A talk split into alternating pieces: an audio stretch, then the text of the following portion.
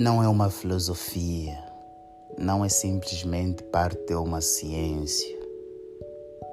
Outros estudam em forma de matemática, dando uma derivação na lógica, exibindo isso como a fase da criação.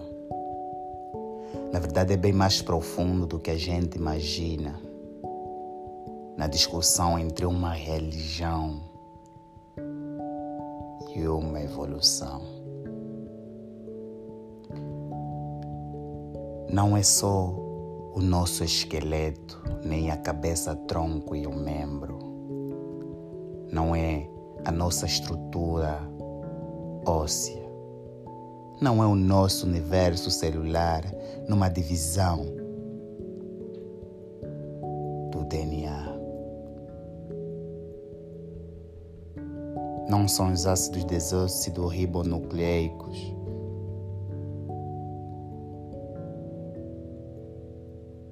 Não são cada membranas das células simplesmente. Não é o núcleo simplesmente.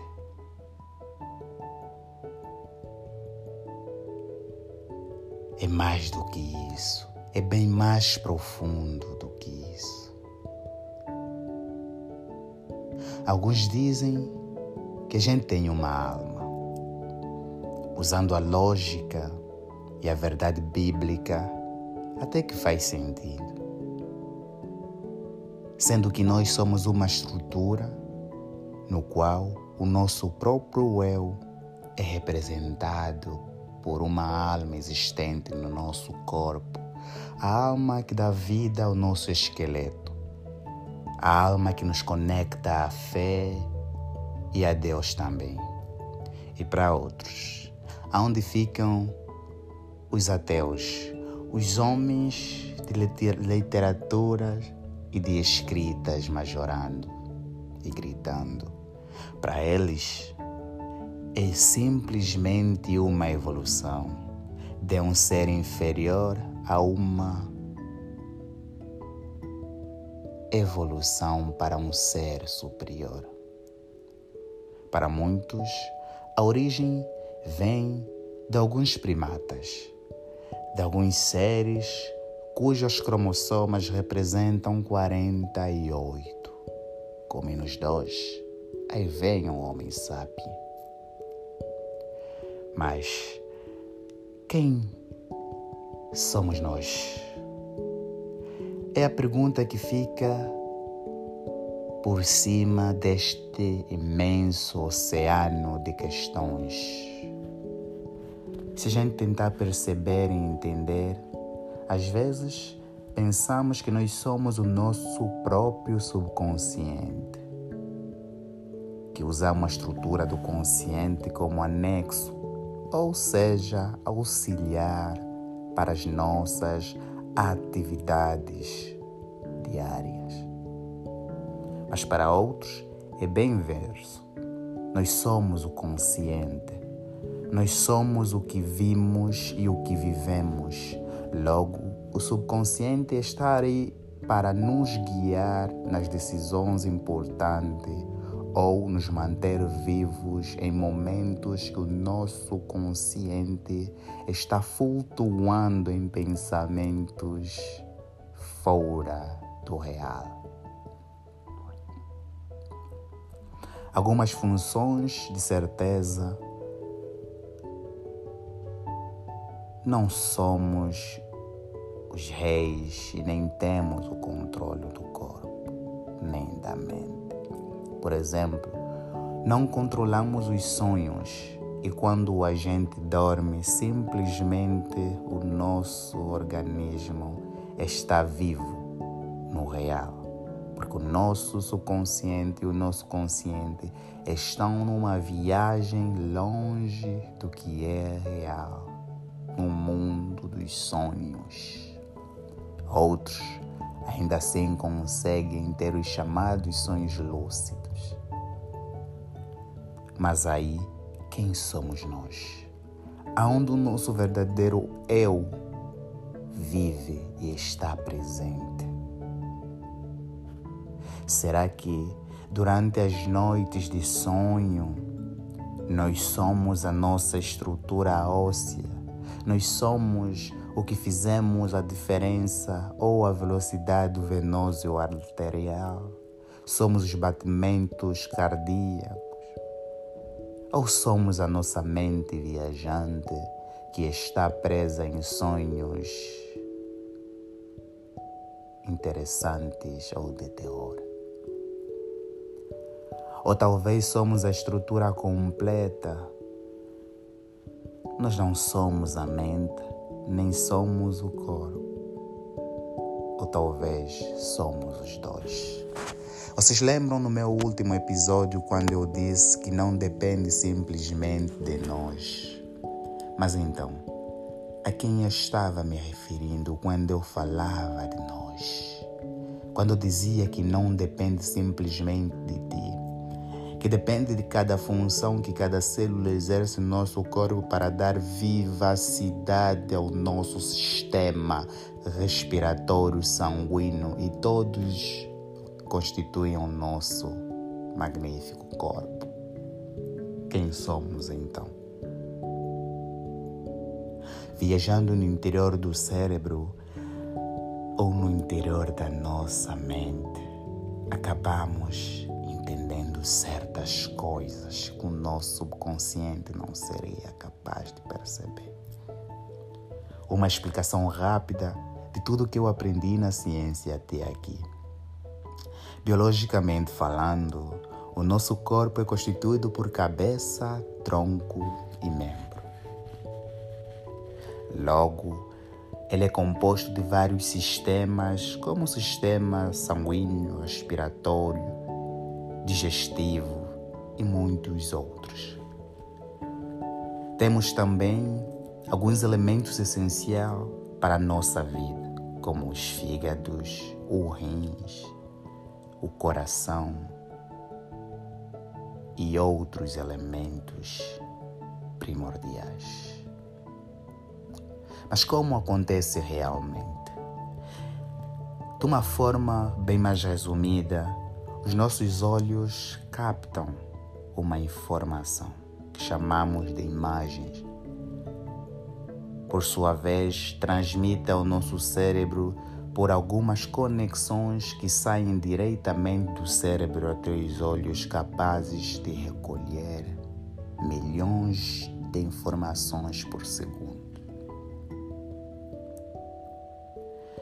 Uma vez transmitida ao cérebro, o cérebro simplesmente traduz na linguagem como em função do que aprendemos, para conseguir nos explicar a nós mesmos o que estamos a ver, que cores vemos e quais são os objetos à nossa frente, o que temos que evitar e para onde temos que andar. Já se perguntaste várias vezes, saindo da tua casa até o local de trabalho, pode ser de carro ou a pé, pode ser que você esteja usando sempre o mesmo caminho, mas você nunca vai usar a mesma linha que usaste ontem, ou seja, os mesmos passos que deste ontem. Por quê? Porque o cérebro tem uma atividade independente, uma informação já existente que for aprendido com o tempo. E com isso, ele é capaz de te guiar sem você automaticamente prestar muita atenção no caminho, até porque ele armazenou arquivos suficientes dando para ti a entender que Ele já conhece o caminho. Logo, quem nós somos? Às vezes fica parecendo que nós estamos por cima do cérebro, ou seja, alguns dizem que o cérebro é um dos elementos fundamentais, até porque ele nos dá informação, arquiva e também traduz. Para outros faz muito mais do que isso, porque ele tem a função e a capacidade de refletir, tirar conclusões, ter o livre-arbítrio e ir ao além das coisas. Conseguir imaginar o que a gente não vê a olhos nus. Até às vezes fica parecendo que temos um olho no cérebro, esquecendo ou lembrando para ter que o que vimos o cérebro traduz. Logo, ele pode nos fazer ver o que a gente não está a ver a olhos nus. Mas a pergunta é: se realmente nós somos o cérebro ou a nossa mente, então por que às vezes temos tendência em pensar ou sentir o que o cérebro está a fazer? Aí vem o que é o cérebro e o que é a mente e quem nós somos.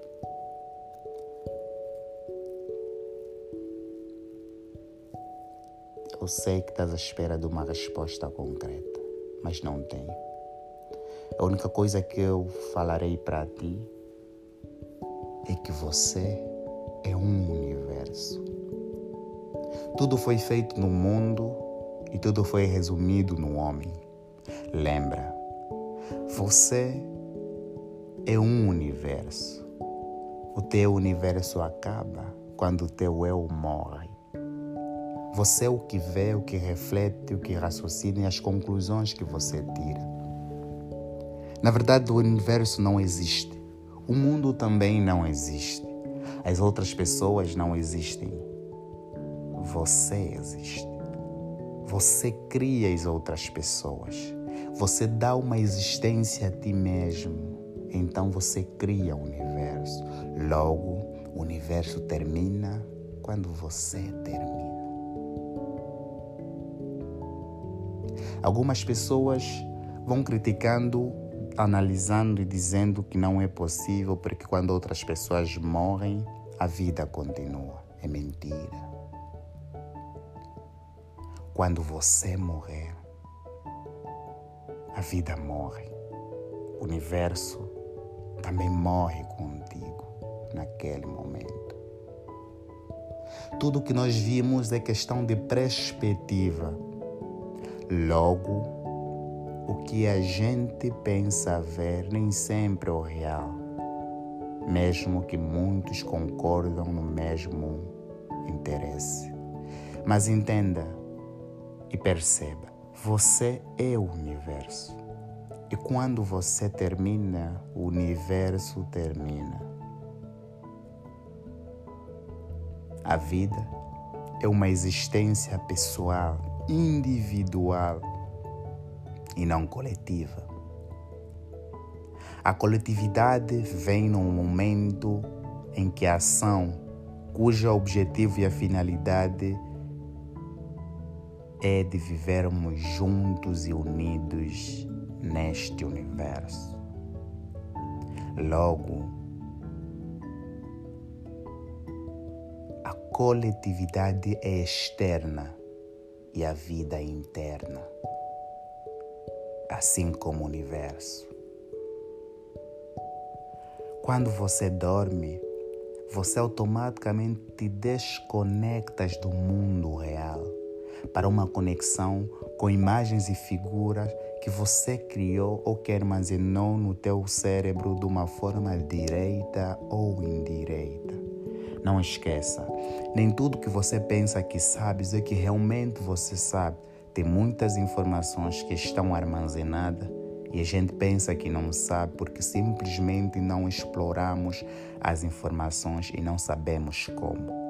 Por isso que alguns sonhos são tão bizarros e tão estranhos que a gente pensa que as informações nunca estiveram no nosso cérebro, mas sim, estão.